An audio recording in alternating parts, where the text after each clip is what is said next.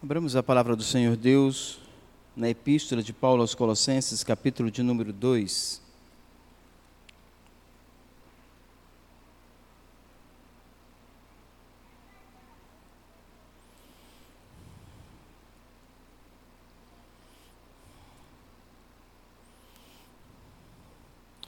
Epístola de Paulo aos Colossenses, capítulo de número 2 eu irei ler do verso 1 até o verso de número 15.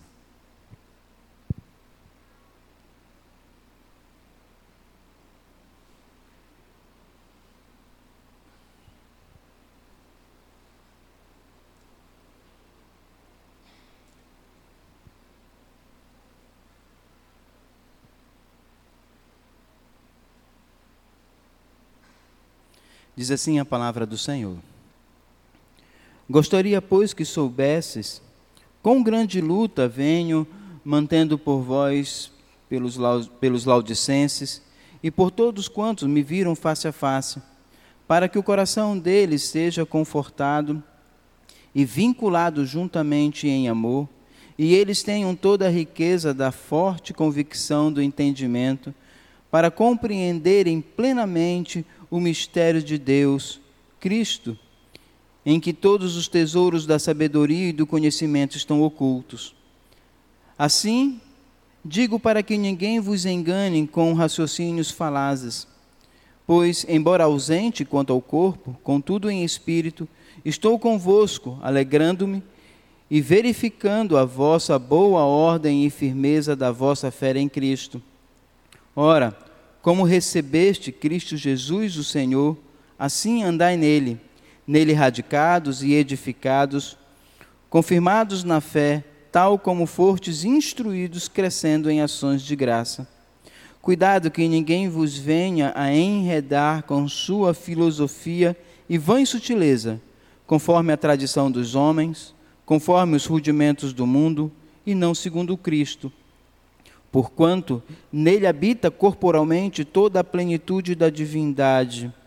Também nele estáis aperfeiçoados. Ele é o cabeça de todo o principado e potestade.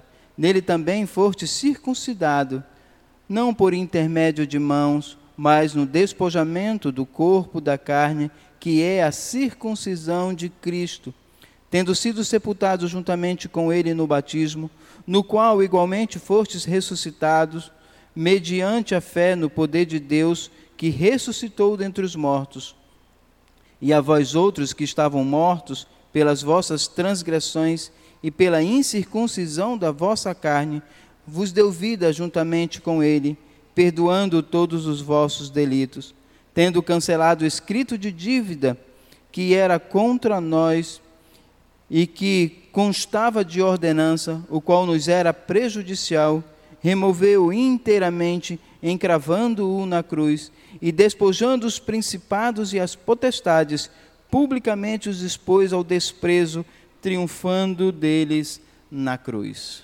Oremos. Senhor Deus, nós estamos diante da tua palavra, que ela é viva e eficaz, que tem poder para transformar qualquer ser humano nesta terra em uma nova criatura.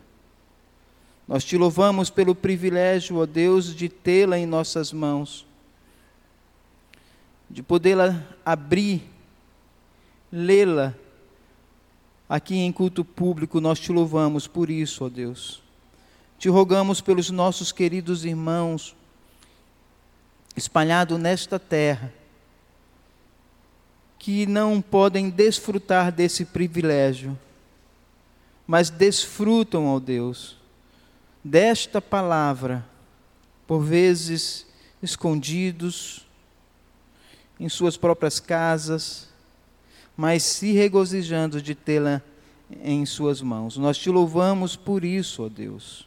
Se com esses nossos irmãos, se conosco aqui também nesta manhã, que o teu Espírito Santo, ó Deus, venha abrir o nosso entendimento iluminar os nossos olhos para compreender os mistérios nela revelado, oculto ao mundo, mas revelado aos seus. E nós também, ó Deus, te louvamos por isso, porque aprove ao Senhor Deus nos dá o teu espírito para compreender a profundidade, a grandiosidade e a majestade desta bendita palavra que é Cristo Jesus. Nós te louvamos por isso, ó Deus. Retire de nós agora tudo aquilo, ó Pai, que tenha que venha a roubar esta palavra que será lançada nesta manhã. Leve cativo a nossa mente e o nosso coração, ó Deus, no teu trono de graça. Nos ajude, ó Deus. Pedimos isso em nome de Jesus. Amém. Meus queridos irmãos, nós estamos diante de uma carta, uma carta bem conhecida pela maioria dos irmãos, pela igreja.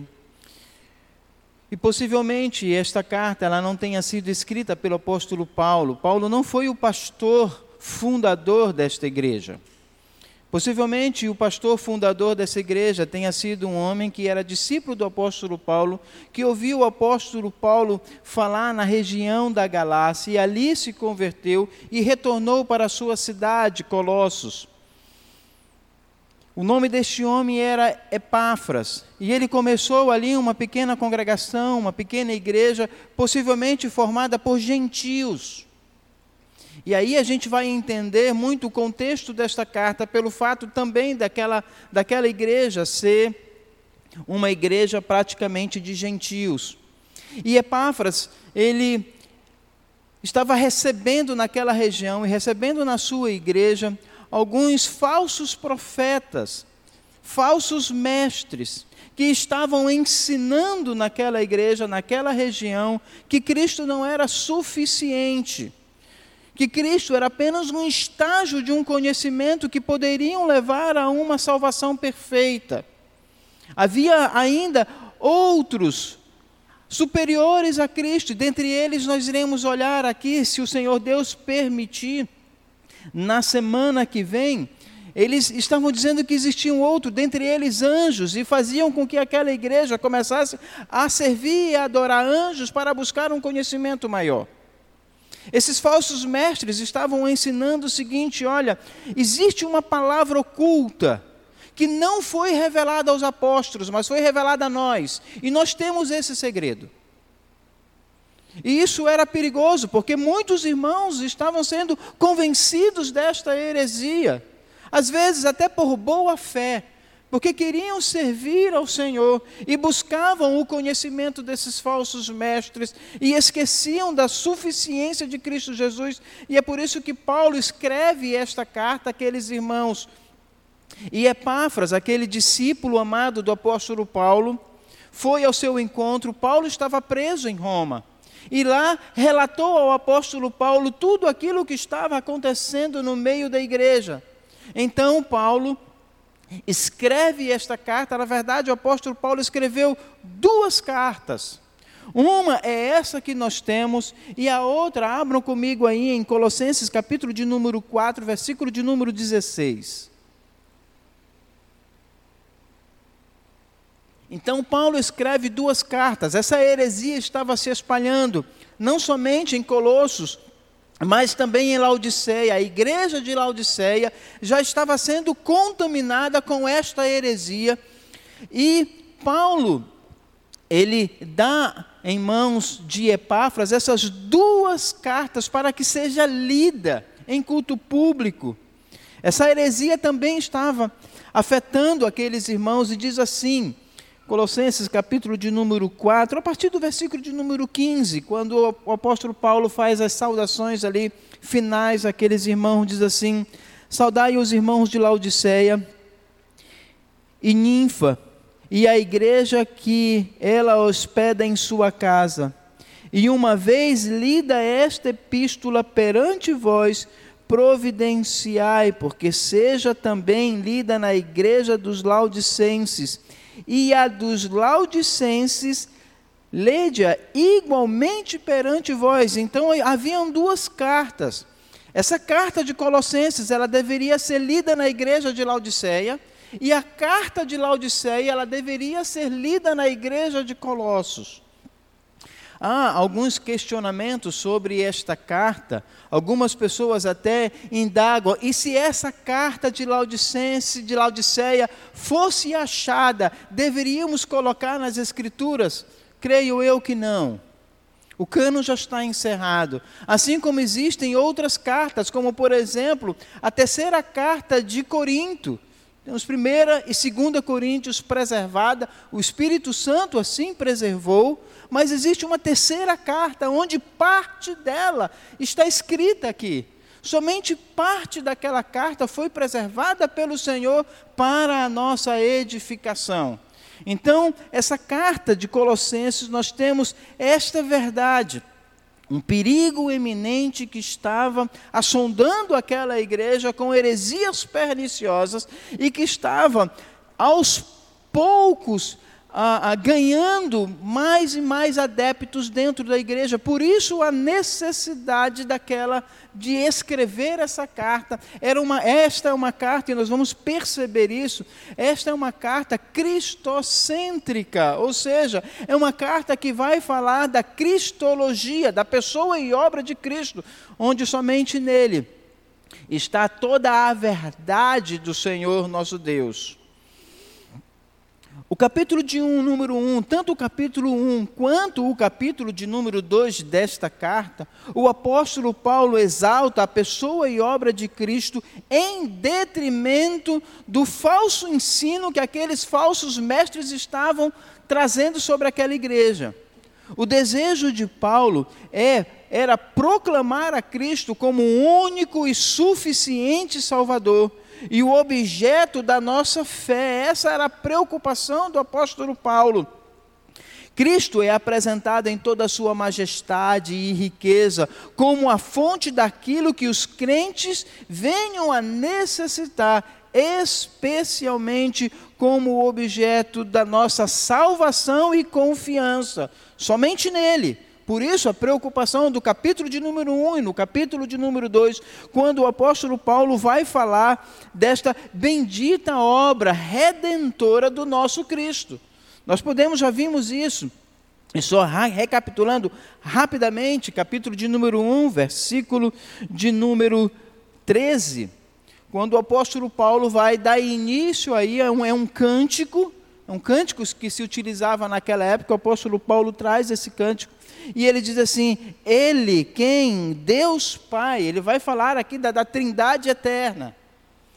Ele nos libertou do império das trevas e nos transportou para o reino do Filho do seu amor, no qual temos a redenção, a remissão dos pecados. Este quem? Cristo, Jesus, aquele a quem aqueles falsos mestres estavam dizendo que ele não era Deus. Ele não era Deus, por isso ele não podia receber todo o louvor e adoração. Existia é, entidades, existiam forças, existia algo superior a ele. Jesus era apenas um caminho, um meio, o início desta caminhada. E como eu já falei, eles diziam: Nós temos o segredo. Venham que eu vou ensinar. E o apóstolo Paulo vai retirar tudo isso e proclamar a Cristo como Deus único, eterno e perfeito. Quando ele começa, este quem? Cristo é a imagem do Deus invisível, o primogênito de toda a criação, pois nele foram criadas todas as coisas nos céus e sobre a terra, as visíveis e as invisíveis, sejam tronos, sejam soberanias, quer principados, quer potestados, tudo foi criado por meio dele e para ele. Este é aquele a quem estes homens rejeitam. Este é Cristo, o nosso Senhor. Esta heresia, além de, de, de, tirar a divindade, a glória, a majestade, o louvor e a adoração a Cristo e colocava as outras pessoas, elas também ensinavam que era necessário um esforço nosso, uma dependência nossa. Nós podemos observar isso ainda no capítulo de número 1, versículo de número 8, quando o apóstolo Paulo ele vai falar mais uma vez a respeito desta heresia.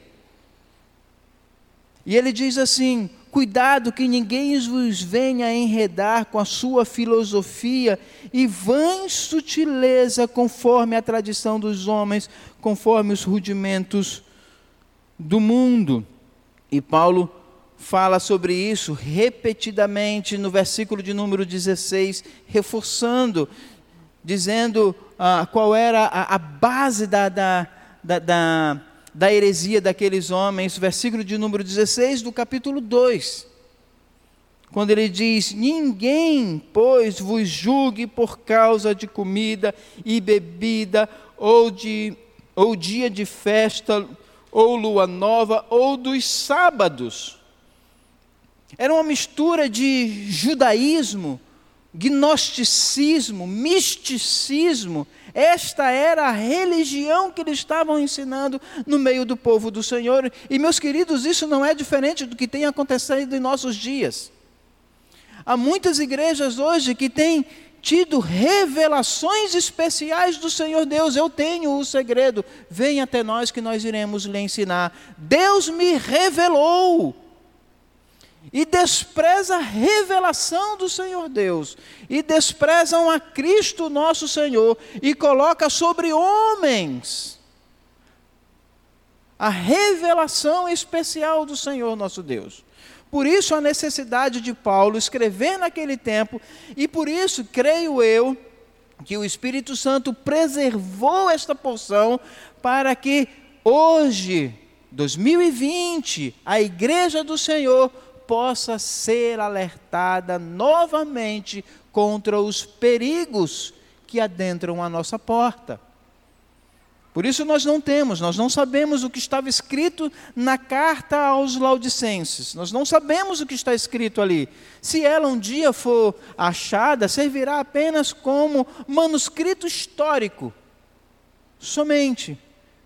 Aquilo que nós temos, aquilo que nós precisamos como igreja do Senhor Deus para combater essas heresias, o Espírito Santo assim preservou porque, como nós iremos observar dentro desta carta, quando ele vai falar dessa trindade eterna, da pessoa e obra do Pai, da pessoa e obra do Filho e da pessoa e obra do Espírito Santo, na preservação do seu povo, por meio da sua bendita palavra. Então, meus queridos, este é o propósito desta carta. Uma carta que deve ser lida constantemente para a igreja do Senhor nosso Deus.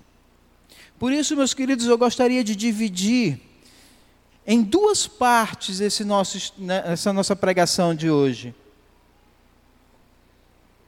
A primeira parte nós iremos observar do verso 1 até o verso de número 10. Quando o apóstolo Paulo vai falar da importância da firmeza da doutrina. Do verso 1 até o verso de número 10, Paulo vai falar aqui dessa importância da igreja conhecer doutrina. Uma igreja que não conhece doutrina, ela é uma presa fácil para as heresias deste mundo. Uma igreja que não se fortalece na doutrina, é uma igreja que é levada por todo vento de doutrina. Há várias por aí. Mas a igreja do Senhor Deus, ela precisa ser preservada na sã doutrina.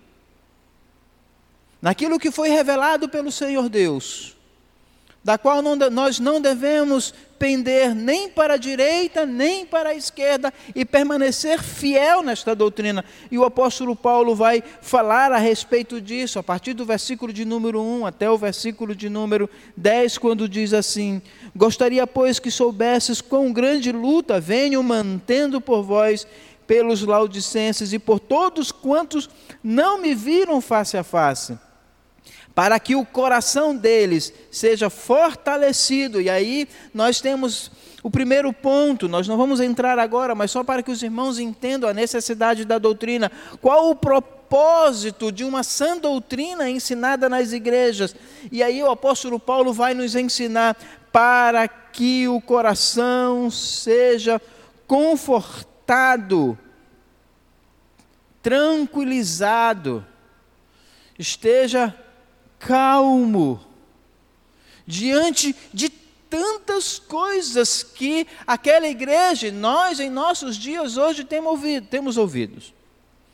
Como eu falei na semana passada, há muitos lugares, há muitas igrejas que começam a, des, a, a, desfazer as verdades do Senhor Deus e começam a colocar esforço humano para obter a benevolência do Senhor.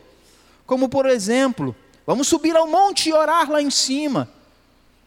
21 dias de propósitos. Os irmãos já ouviram falar sobre isso. Isso é esforço humano. Isso é desmerecer a graça bendita de Cristo Jesus. E começam a fazer loucuras para tentar roubar a fé dos irmãos, e muitos, e aí eu diria muitos que até sinceramente, como diz um livro de Martin Lloyd Jones, sinceros, mas errados. Se você puder comprar esse livro, eu até recomendo sinceros, fazem coisas com sinceridade no coração, mas estão errados diante do Senhor. Por isso a necessidade da doutrina. Para que esses homens e essas mulheres não se percam no caminho, o apóstolo Paulo vai falar sobre isso, né?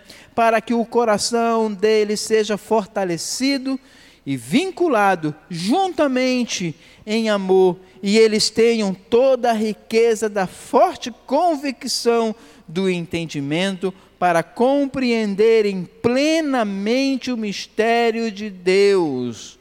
Doutrina. A doutrina nos traz essa verdade. A doutrina, a sã doutrina, descortina nossos olhos. Cristo, em quem todos os tesouros da sabedoria e do conhecimento estão ocultos. Aqui o apóstolo Paulo já vai começar a combater aquela heresia, quando eles diziam que Cristo não era suficiente, não era tudo, e Paulo está dizendo: Cristo é tudo, nele está oculto todas as verdades do Senhor nosso Deus. Não precisamos de mais nada, não precisamos de nenhum esforço humano, não precisamos subir no monte com um garrafão de 20 litros nas costas e abençoar aquela água e descer e entregar ao povo. Cristo é tudo. Nele está toda a verdade. Nós devemos nos saciar nele. Por isso, Paulo continua, versículo de número 3: em quem todos os tesouros da sabedoria e do conhecimento estão ocultos. Assim digo, para que ninguém vos engane com raciocínio falazes, com falsas heresias. Bebam da fonte. É necessário boa doutrina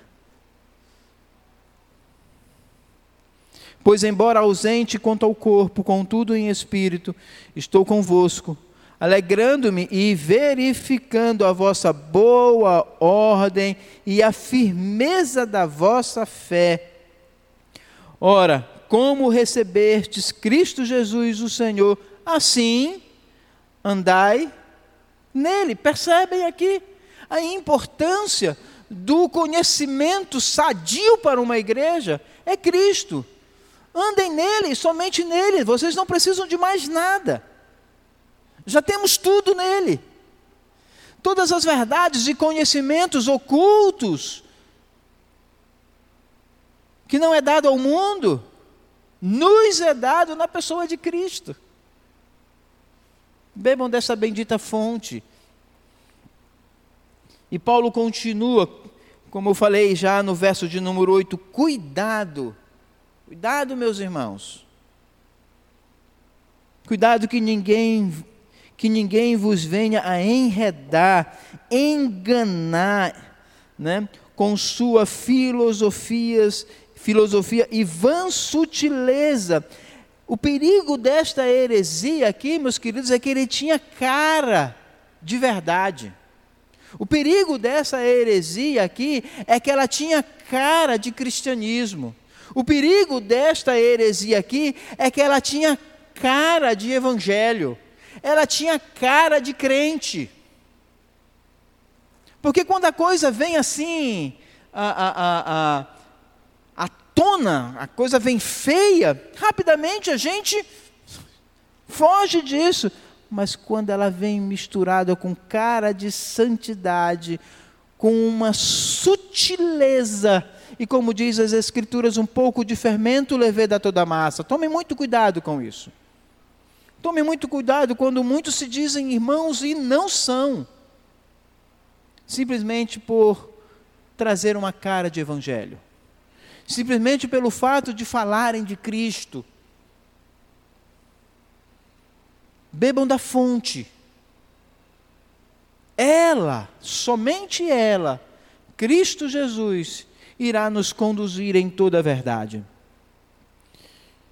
E Paulo continua no verso de número: Porquanto nele, em quem? Em Cristo, fonte de toda a sabedoria, de todo o conhecimento.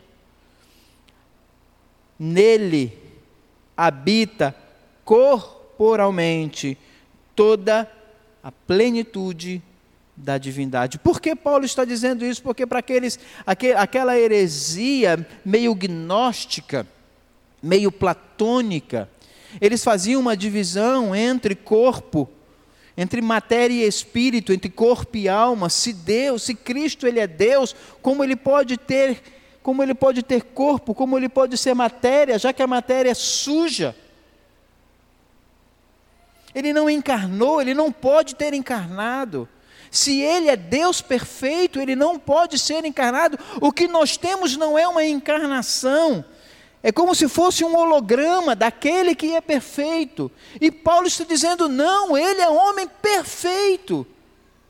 Porque disso depende a nossa salvação. Era necessário que um homem morresse em lugar dos homens. É por isso que Paulo vai tratar desse assunto lá no versículo de número 15, do capítulo de número 2.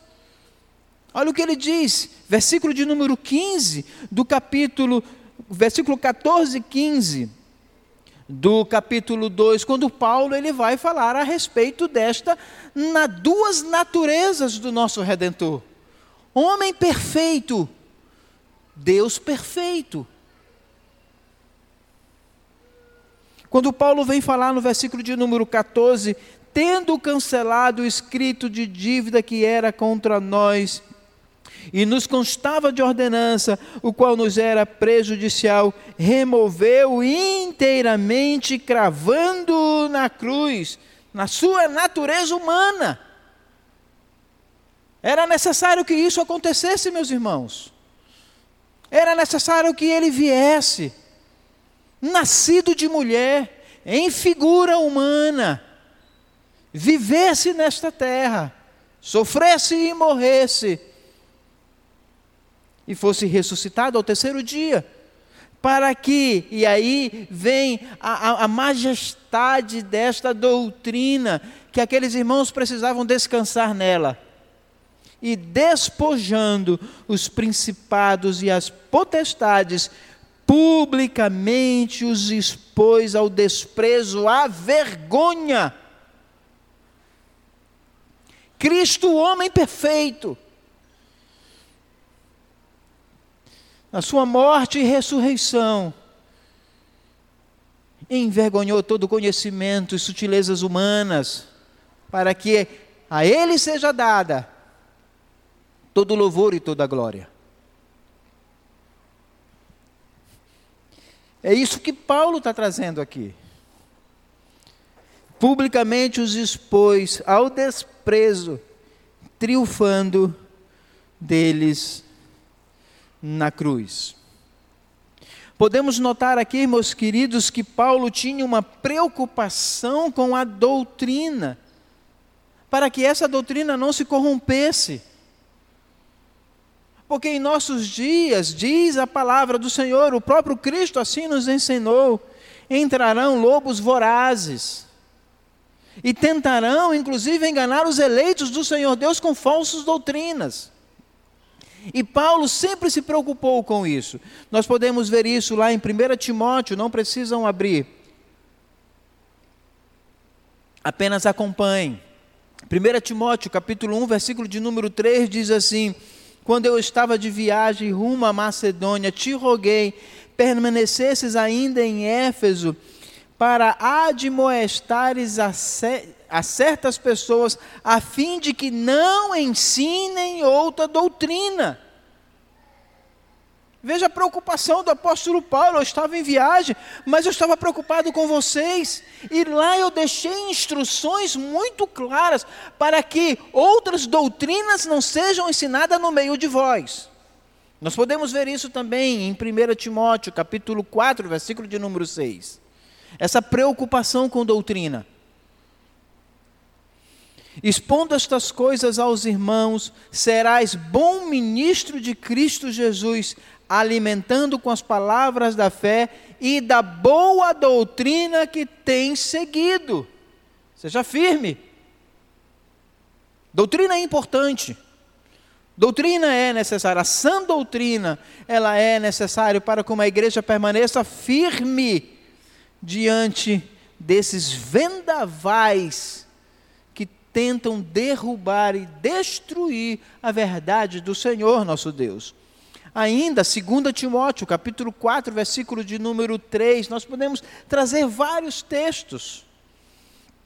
A carta de Paulo aos Romanos, né, muitos chamam de um compêndio teológico, na verdade, ali é uma carta missionária. A carta do apóstolo Paulo aos Romanos é uma carta missionária era de um missionário que estava querendo ir para a Espanha, mas precisava de ajuda, precisava de uma, de uma parceria. E a, e a igreja mais próxima de, da Espanha seria Roma, a igreja de Roma. E Paulo escreve aquela igreja para se apresentar como missionário.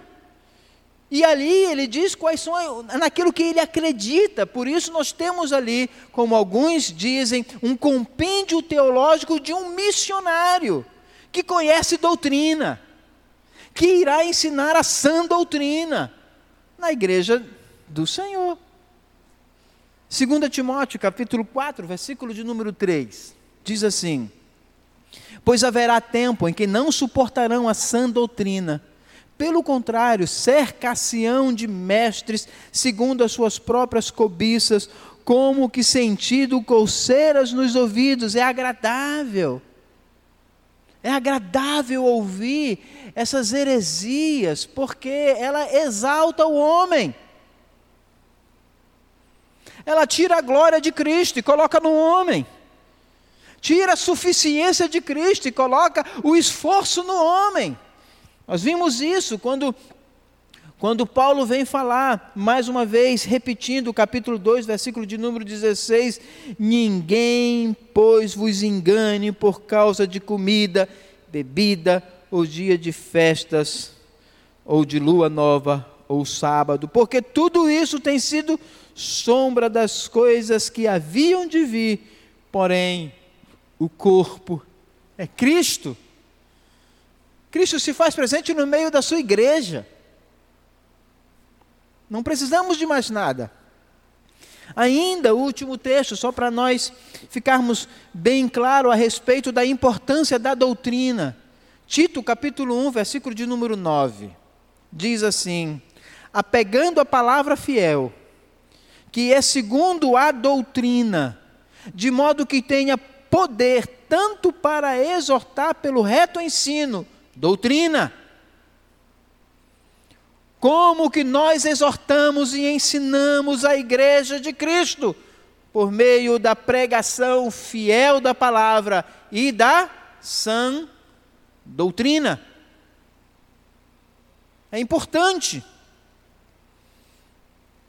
Repetindo, apegando a palavra fiel, que é segundo a doutrina, de modo que tenha poder tanto para exortar pelo reto ensino, como para convencer os que se contradizem. Como é que combatemos heresias?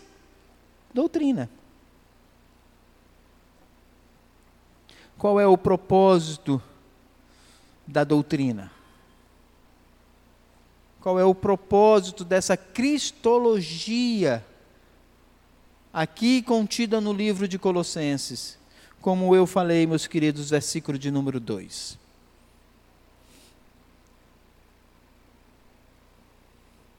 No versículo de número 2, Paulo vai nos ensinar o propósito de uma sã doutrina. Ele vai nos ensinar, ele vai dizer para que vocês sejam fortalecidos. A doutrina serve para fortalecer a nossa fé.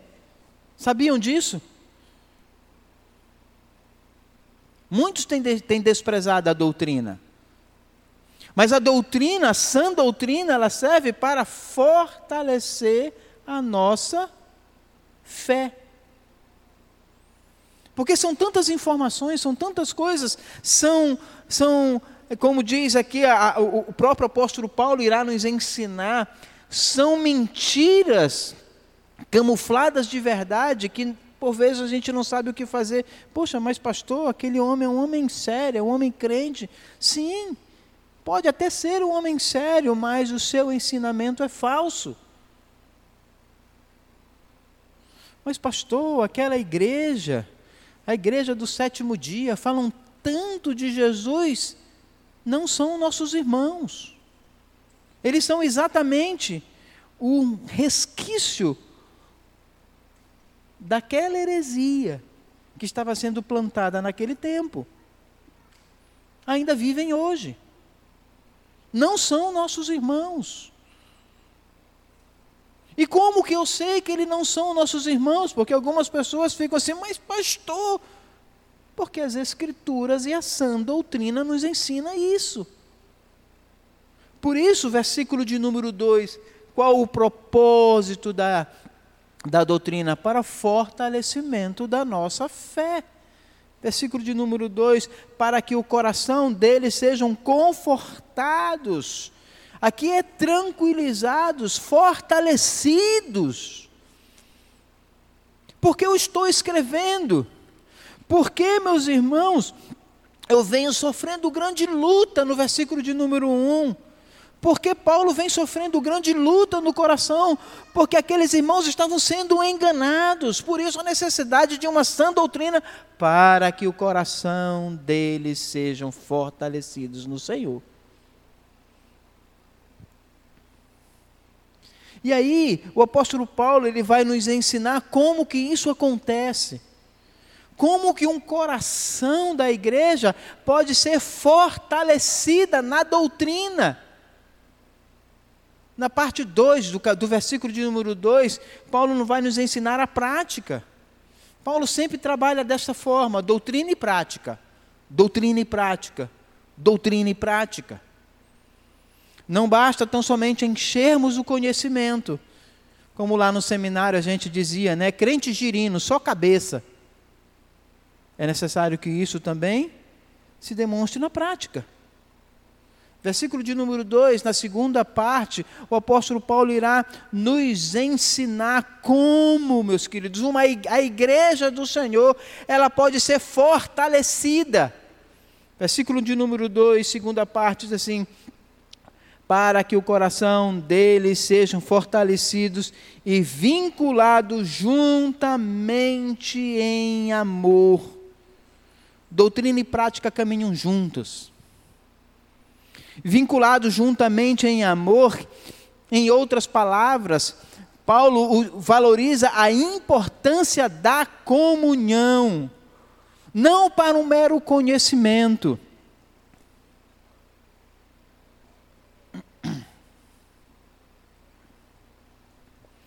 Quando os crentes unidos em amor são confrontados contra os erros e mentira, eles devem se unir em oração, ao redor da palavra. Meus queridos, nós temos perdido isso. Temos nos reunido sim, e é bom, é, é importante essa boa comunhão. Mas nós estamos nos esquecendo de nos unir para a preservação do corpo quanto às heresias. E Paulo nos ensina uma das maneiras como aquela igreja deveria ser fortalecida na sã doutrina e na comunhão. Um ensinando o outro. Eu vejo um querido irmão ali que está sendo enganado. Vamos sentar aqui. Vamos estudar a palavra. Seja fortalecidos no Senhor por meio da sã doutrina. Como que isso acontece? Na comunhão. Mas nós não queremos nos envolver com isso. Temos perdido isso. A necessidade da comunhão para o estudo da palavra em família. Entre os irmãos. Se eu vejo a necessidade de um irmão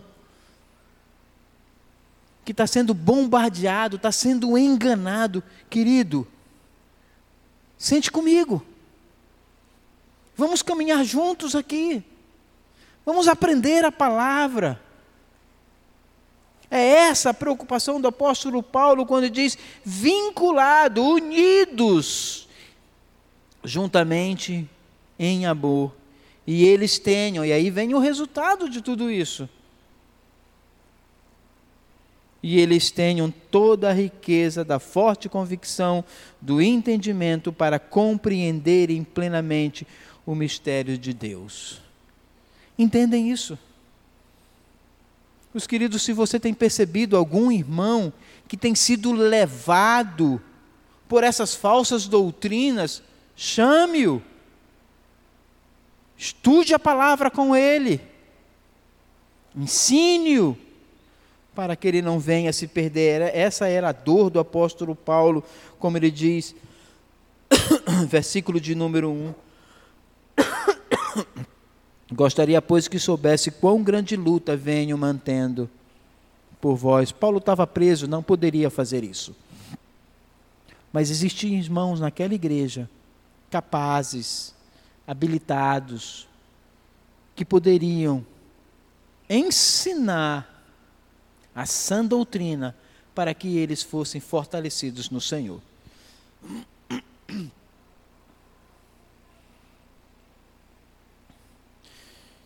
Eu sei que alguns irmãos, algumas pessoas torcem o rosto quando se fala em doutrina. Doutrina, hum, lá vem, lá vem, né? Confissão de fé, breve catecismo. Algumas pessoas torcem mesmo o rosto quando se fala de doutrina. Mas, meus queridos, a doutrina é a base de um bom caminhar seguro. Eu vou repetir. A sã doutrina é a base de um bom caminhar seguro. Essas pessoas que pensam dessa forma até se utilizam erradamente de um texto bíblico que está lá em 2 Coríntios capítulo 3, versículo de número 6, que diz o seguinte: o qual nos habilitou para sermos ministros de uma nova aliança, não da letra, mas do espírito, porque a letra mata e o espírito vivifica. Ah, doutrina, a letra mata, o espírito. Nós precisamos de poder, nós precisamos de fogo. Mas se isso não vier com uma santa doutrina, mata. Entendem? Se isso não vier com uma sã doutrina, nós não iremos trabalhar o texto de 2 Coríntios porque não dá tempo. Não é esse o propósito do apóstolo Paulo em separar conhecimento e vida prática. Mas algumas pessoas dizem: ó, a letra mata, mas o espírito vivifica. Bom, uma boa doutrina, nós já aprendemos naqueles vários textos a necessidade de termos ela. Paulo, quando escreveu a Tito, capítulo 2, versículo de número 1, ele diz: Tu, porém, fala o que convém à sã doutrina a nossa palavra, o nosso ensino deve ser conforme a doutrina do Senhor nosso Deus. Como disse no versículo de número 2, para que o coração da igreja seja fortalecida e juntos iremos combater esses falsos mestres. Um ensinando o outro. Ao dar a ordem a Tito, Paulo nos ensina sobre o que a igreja deve falar. A igreja deve falar a sã doutrina. É responsabilidade nossa. A igreja deve ser conhecida pela sua sã doutrina. A sã doutrina também é nossa voz. Percebem isso, meus queridos? Desprezar a doutrina é desprezar a palavra de Deus. Não há outro meio. Tu, porém, fala o que convém à sã doutrina. E nós falamos da palavra, nós falamos de Cristo, nós falamos de salvação e condenação e redenção, isso tudo contido na doutrina. O apóstolo Pedro, ao escrever à igreja, ele mostrou a prioridade exclusiva, quando ele diz: a fim de proclamar as virtudes daquele que nos chamou das trevas para a sua maravilhosa luz. Isso é doutrina, meus irmãos. Essa proclamação está encharcada, recheada de doutrina. É preciso proclamar as virtudes de Deus, e a igreja faz isso quando prega a sã doutrina. A sã doutrina expõe o falso ensino. Tito, capítulo 1, do verso 10 ao verso de número 11, diz assim: Porque existem muitos insubordinados pauladores, pauradores frívolos e enganadores, especialmente o da circuncisão. Mesmo problema aqui. É preciso fazê-los calar, porque andam pervertendo casas inteiras, ensinando o que não devem. É preciso fazê-los calar. Como? Tu, porém, fala o que convém à sã doutrina. É assim que nós iremos calar as heresias que entram nas nossas casas, na nossa igreja. O estado saudável da fé de alguém não impede que ela receba advertência. Mas o irmão, meus queridos, olha o que diz o versículo de número 6 do capítulo 2. Há uma advertência aqui. E Paulo estava escrevendo para uma igreja fiel. A igreja de Colossos era uma igreja fiel, tanto que o seu pastor foi até o apóstolo Paulo. Estão ensinando isso. Isso é verdade? Negativo. Ensina isso daqui. E ele rapidamente voltou. Ó, oh, o que estão dizendo aí é mentira. A verdade é essa aqui. Aquela igreja era uma igreja fiel, era uma igreja séria. Mas por vezes fica ali, não é? Por isso, a, a, a, o estado saudável da fé de uma pessoa não impede de receber advertências. Versículo de número 6. Ora, como recebestes a Cristo Jesus, o Senhor, assim andai nela. E rapaz, o que, que você está fazendo?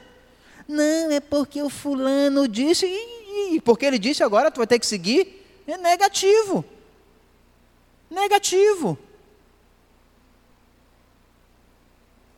É uma exortação aqui para aqueles irmãos, para que eles permanecessem firmes no Senhor. E Paulo vai trazer aqui uma série de princípios, não é? Quando ele vai falar, são quatro. Quando ele vai nos ensinar, a partir do versículo de número 7, nele radicados, edificados, confirmados na fé, ele vai falar sobre termos, sermos arraigados, sermos edificados, sermos estabelecidos para transbordar em pleno conhecimento da verdade.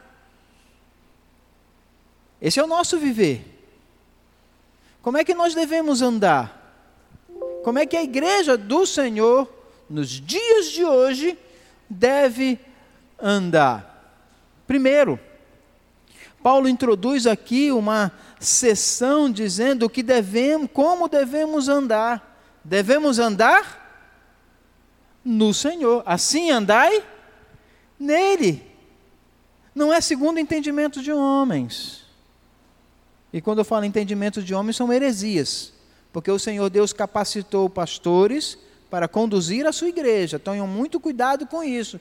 Porque também algumas pessoas agora vão para outro lado, não é? Cuidado. O Senhor Deus também instruiu homens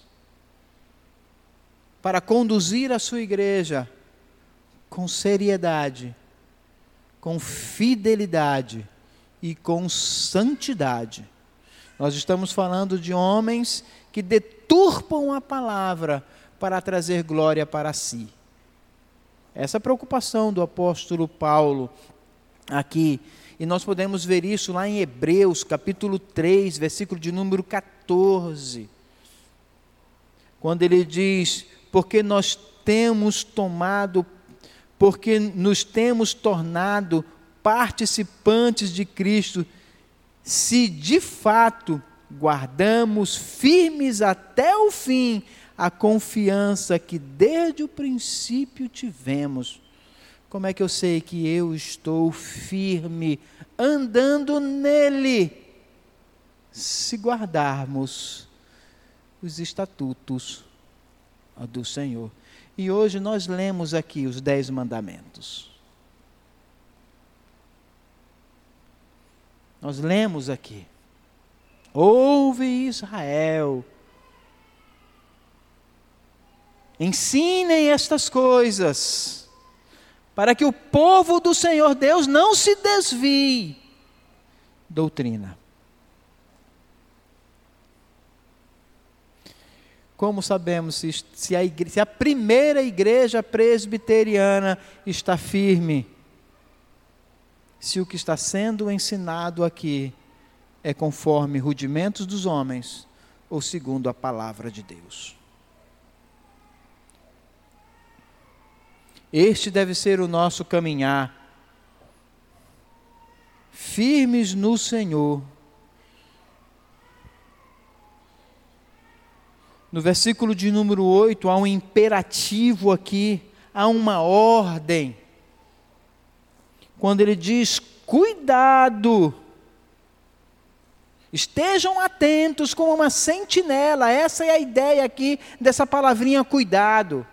Seja como uma sentinela, como um bom soldado no seu posto, vigilante, para que o quartel não seja invadido para que as muralhas não sejam derrubadas, para que a casa não seja destruída, para que a cidade não seja conquistada. Tomem cuidado, estejam atentos, meus queridos. Atos 17, 11, nos relata algo importante. Diz assim: Ora, estes de Bereia eram mais nobres do que todos os de Tessalônica, pois receberam a palavra com toda avidez, alegria examinando as Escrituras todos os dias para ver se as coisas eram de fato assim. E quem ensinava ali era Paulo. Espera aí. Verdade, prossiga. Doutrina, fidelidade da palavra, não se desviar dela. Segundo e último lugar, meus queridos, falamos sobre a necessidade e a firmeza da doutrina, mas como eu disse, doutrina e prática andam juntos. Existe um outro lado também, há aqueles que odeiam doutrina. E aqueles que não gostam da prática, de uma vida cristã autêntica vivida na comunhão, vivida no partir do pão, vivida na oração, vivida de casa em casa, no sentido daquele que nós vimos lá do versículo de número 2. Não que agora eu vou incomodar a Catarina toda vez que ela faz aquele bolo gostoso e eu vou para lá perturbá-la. Não é esse sentido. Mas é de chamar o irmão e juntos estudarmos a palavra porque eu percebo que há nele uma deficiência, um distanciamento, é necessário que isso aconteça, isso faz parte da prática doutrinária da igreja. E aí nós vamos ver a partir do versículo de número 11.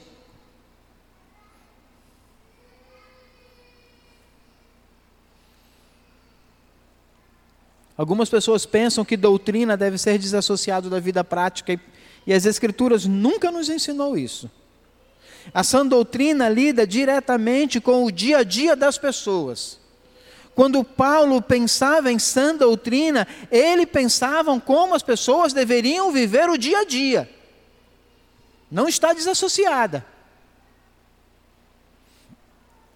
Dos versos 1 ao verso de número 10, Paulo fala contra a heresias em termos gerais.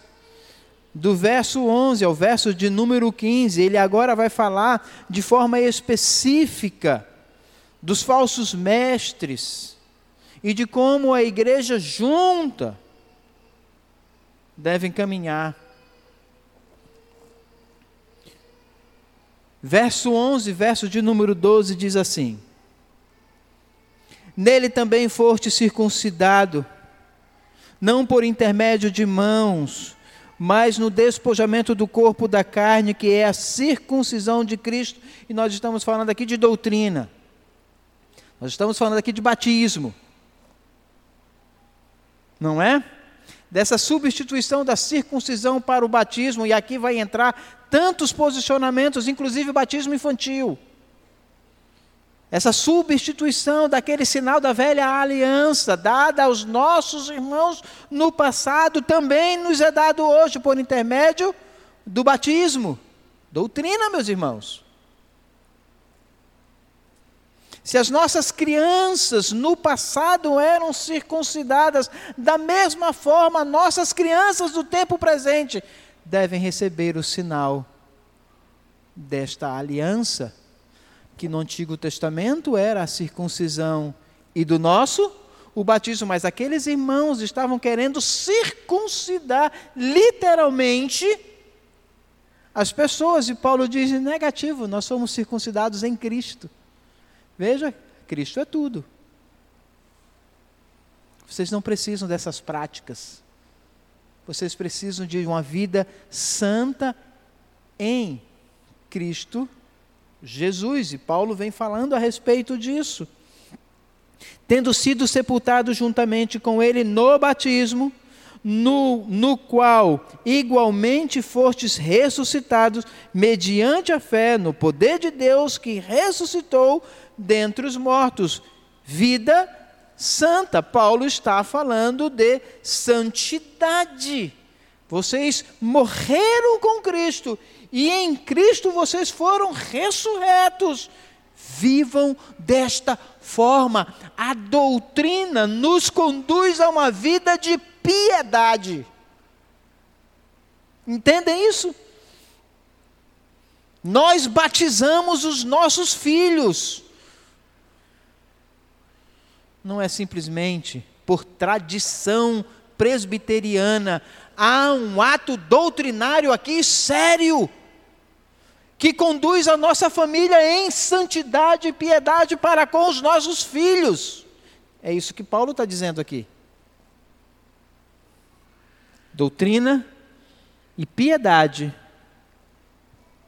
caminham juntas. Cristo morreu, foi sepultado em nosso lugar e trouxe sobre nós os seus benefícios da ressurreição. Ele levou a culpa e o castigo da lei que era sobre nós. Tomou sobre si a maldição. Isso está lá em Gálatas capítulo 3, versículo de número 13, que era sobre nós. Isso é doutrina. Por isso, vivam em santidade.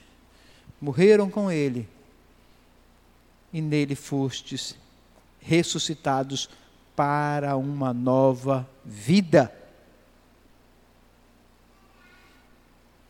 É isso que Paulo vai nos ensinar aqui, meus queridos irmãos, versículo de número 13. Olha o que diz aí versículo de número 12. Tendo sido sepultados juntamente com ele no batismo, no qual igualmente fostes ressuscitados mediante a fé no poder de Deus, que o ressuscitou dentre os mortos, e a vós outros que estavais mortos pelas vossas transgressões e pela incircuncisão da vossa carne, vos deu vida juntamente com ele, perdoando todos os vossos delitos. Eu entendi, Senhor Deus, essa sã doutrina eu entendi o meu estado de miséria, eu entendi esta maravilhosa graça do Senhor Deus em minha vida. Portanto, vivam desta maneira. Andai nele. Doutrina e piedade caminham juntas.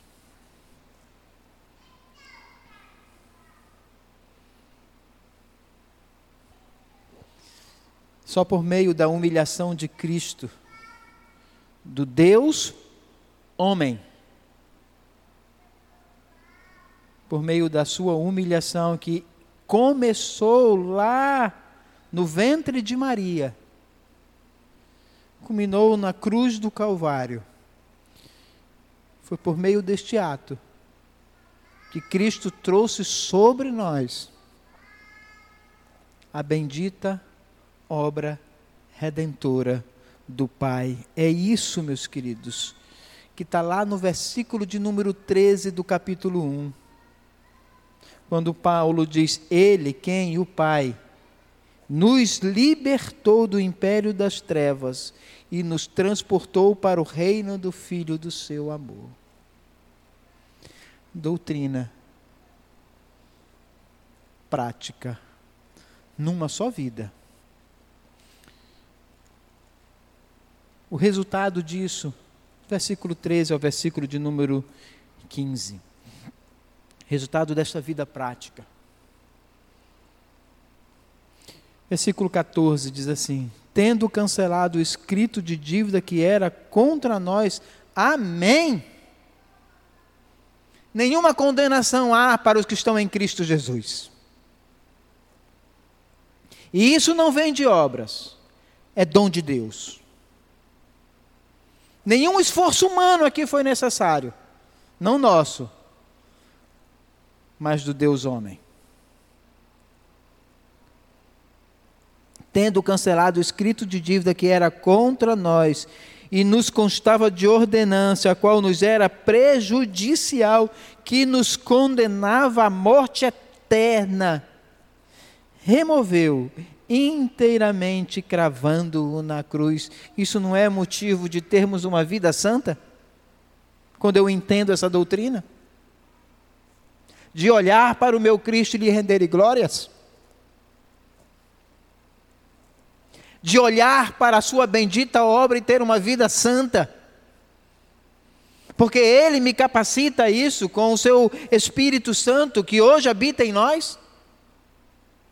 Doutrina e prática caminham juntas. E despojando os principados e as potestades, publicamente os expôs ao desprezo, triunfando deles na cruz. Essa é uma visão, esse versículo traz uma visão gloriosa da entrada triunfal do rei, vitorioso, majestoso trazendo o inimigo envergonhado e consigo os seus despojos, que somos nós.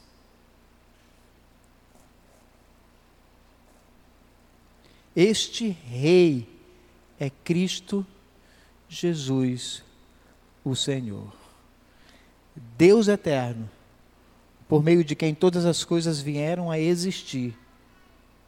Nele reside toda a plenitude da divindade. Nele está oculto toda a sabedoria e todo o conhecimento de Deus. Este Deus eterno, que nos redimiu, nos salvou,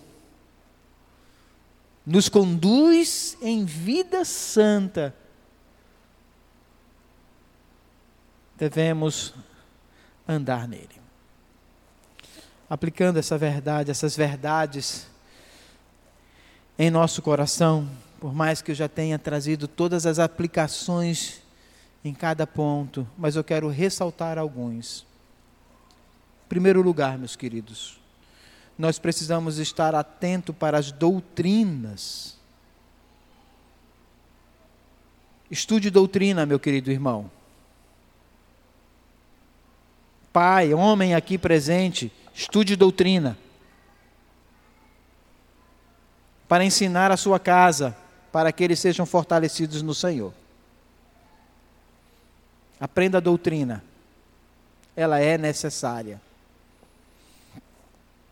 Precisamos estar, precisamos ser lembrados constantemente de quem é Cristo.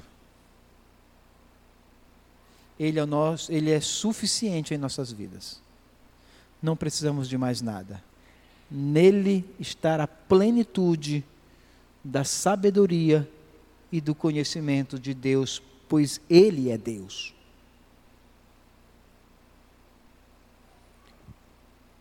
Ele nos resgatou e estamos nele. É o que a doutrina chama de união mística com Cristo. Estude isso, estude isso. Estude a nossa união mística com Cristo. Isso é doutrina. É linda essa doutrina. Terceiro, meus queridos, nós precisamos glorificar a Cristo na nossa vida prática. Não basta o conhecimento, é necessário aplicá-la. E aqui nesse contexto que nós estudamos, há duas formas de fazer isso. Primeira, unidade. Se você conhece algum irmão que esteja sendo persuadido por falsas doutrinas, chame-o. Querido, vamos estudar. Segunda, vida santa. Vida piedosa individual. Quarta aplicação, meus queridos. Nós precisamos proclamar esse Cristo. Aquilo que é graça em nossa vida, que é a razão do nosso viver, ele deve ser proclamado a este mundo perdido. Não cabe, não cabe aqui dentro. Cristo é suficiente para mim? É, mas ele não cabe é necessário que eu proclame. É isso que Paulo ensina a Tito e a Timóteo. Proclame as verdades deste Cristo amado para a salvação e condenação deste mundo perdido. Vamos orar. Ao pastor Alfredo que venha orar.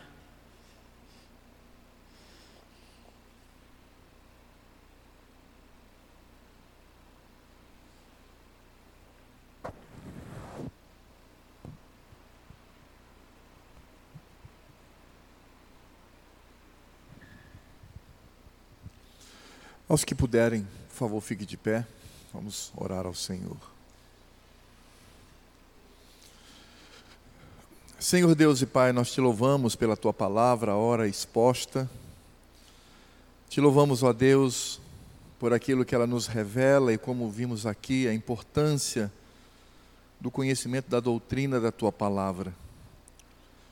Nós te louvamos porque nesse texto tão sublime, Cristo nos é apresentado como aquele em quem está oculto toda a sabedoria e todo o conhecimento.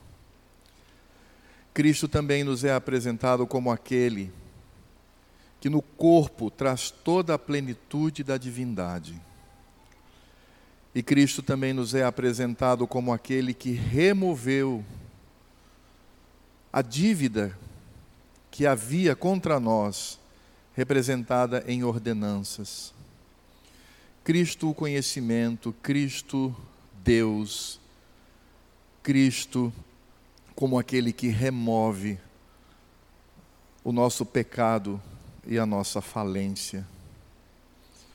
É por isso que esse texto nos ordena e nos concede esperança, porque se em Cristo está oculto todo o conhecimento e toda a sabedoria, então devemos estar radicados nele. Toda a nossa visão deste mundo perpassa por aquele em quem estamos enxertados. Por isso, ciência, filosofia, senso comum, teologia, qualquer espécie de conhecimento deve passar por Cristo Jesus, porque nele está oculto toda a sabedoria e todo o conhecimento. Também, ó Pai, não podemos voltar aos rudimentos deste mundo, em ordenanças, porque Cristo tem no seu corpo toda a plenitude da divindade, Ele é suficiente. Por isso, toda religião que traz para nós legalismos, regras que terminam na força humana, não fazem nenhum sentido. Porque servimos àquele que é Deus. E ó Senhor, se Cristo removeu, retirou todo escrito de dívida na cruz, triunfando sobre principados e potestades. Então, nele somos circuncidados. Porque a circuncisão traz esta figura da retirada daquilo que não presta, para que tenhamos vida santa. Por isto, em Cristo, foi extirpado de nós, do ponto de vista espiritual, aquilo que nos condenava.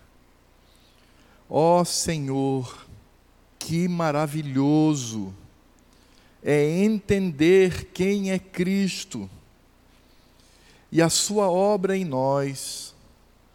Por isto, como fomos advertidos aqui nesta manhã pelo teu servo, que haja empenho da nossa parte em conhecer a Cristo e viver a Cristo. Ó Senhor, ajuda-nos nisto. Obrigado, Pai, muito obrigado. E o nosso desejo deve ser estar nele sempre radicados, nele ter a nossa suficiência e saber que nele foi extirpado a nossa culpa. Que isso nos traga esperança e desafio na alegria de conhecer e vivê-lo. É no nome dele que nós te agradecemos, Pai. E agora que a graça do Senhor Jesus, esse Deus sobre nós, e que o amor de Deus Pai, que enviou seu Filho para realizar esta obra em nós, e toda a consolação e obra do Espírito Santo que nos preserva porque se estamos no caminho até hoje, não é por nós, mas é pela ação do Espírito de Cristo e de Deus Pai. Conduze-nos, ó Deus, até o fim, ou, da nossa, ou pela nossa morte, ou pela vinda do Senhor. E que toda a igreja de Cristo espalhada nesta terra viva esta esperança e graça até que Ele venha quando ele irá aparecer nas nuvens com todo poder e glória, e todo olho verá Cristo com seus olhos nus, físicos. E ele virá para nos levar como igreja, para habitarmos com ele por toda a eternidade. Maranata, vem, Senhor Jesus. Amém.